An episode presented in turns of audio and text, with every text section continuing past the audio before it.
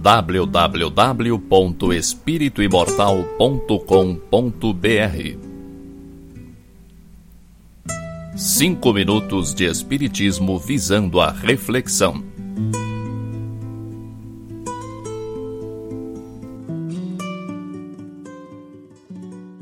Você está satisfeito com a sua contribuição ao mundo? Você acha que a sua parte já está de bom tamanho? Seria um erro pensar que somos pequenos para contribuir com o mundo. Você é espírito imortal, não é? Jesus Cristo, Gandhi, eu, você, o presidente dos Estados Unidos, todos somos espíritos imortais. Todos nós temos a mesma natureza de filhos de Deus, feitos à sua imagem e semelhança. Portanto, somos perfectíveis. Podemos contribuir. Se consultarmos a consciência, não só podemos, como devemos contribuir. Talvez você já esteja se esforçando bastante. Talvez suas responsabilidades já estejam exigindo muito de você. Há situações que realmente nos consomem bastante energia. Só não devemos esquecer que a energia é potencialmente infinita.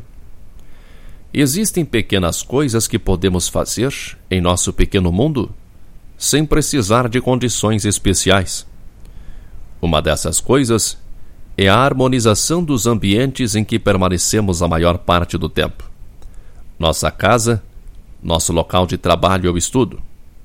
Você contribui com o seu pequeno mundo à medida que faz algo em benefício das pessoas à sua volta, das pessoas que convivem com você no cotidiano. E isso só depende de você nós somos protagonistas desse momento histórico. Por que nós? Porque nós despertamos para a realidade da reencarnação, que demonstra os resultados da lei de causa e efeito. Colhemos o que plantamos. Estamos imbuídos da necessidade de realizar nossa reforma íntima. Se você não tivesse o menor interesse em ajudar o próximo, se você só se preocupasse consigo mesmo, não estaria perdendo seu tempo ouvindo um assunto como esse. Não gastaria cinco minutos do seu precioso tempo. Você tem a capacidade e a responsabilidade de harmonizar e pacificar as pessoas que compõem seu grupo de convívio. Como você faz isso? Com o exemplo. Supere a si mesmo, nem que seja o um mínimo de cada vez. A capacidade é um estado de espírito como qualquer outro Acredite em sua capacidade e dê bons exemplos de conduta. Faça o que sabe que deve ser feito. Não tenha vergonha de ser bom. Não se preocupe se você parecer sem graça no começo. Poucas pessoas estão acostumadas com a ética e as atitudes corretas.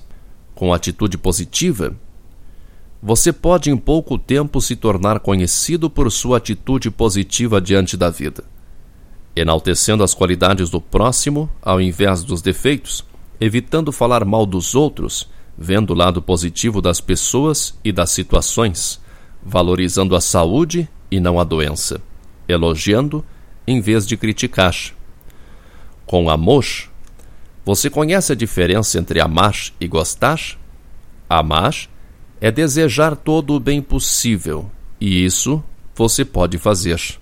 Deseje só coisas boas para todos os que os cercam, independente de gostar deles ou não. O amor move o mundo, pois o amor é ação. Gosto muito do pensamento oriental, de suas filosofias e meditações. É realmente fascinante. Mas nossa realidade é extremamente dinâmica. Precisamos resolver as coisas através da ação. E amar é agir desejar o bem firmemente para os que convivem conosco, mesmo e principalmente para os mais difíceis, é um poderoso antídoto contra o desânimo e a falta de energia. Já disse há pouco que a energia é potencialmente infinita. Ela está em toda parte. Nós temos a capacidade de absorvê-la pelo poder da vontade. Experimente Imagine seu corpo absorvendo energia do cosmos, do mar, das estrelas, do sol. Sinta-se como um grande e potente imã, atraindo irresistivelmente a energia esparsa no universo. Do mesmo modo, você é capaz de exteriorizar energia para o ambiente e para as pessoas que o cercam. Talvez você já faça a sua parte. Quem sabe até esteja sobrecarregado. Mas nenhuma dessas atitudes citadas dependem de condições especiais. Dependem da sua vontade.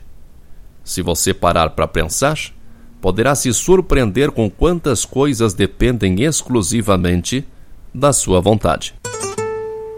www.espirituimortal.com.br Cinco minutos de Espiritismo visando a reflexão.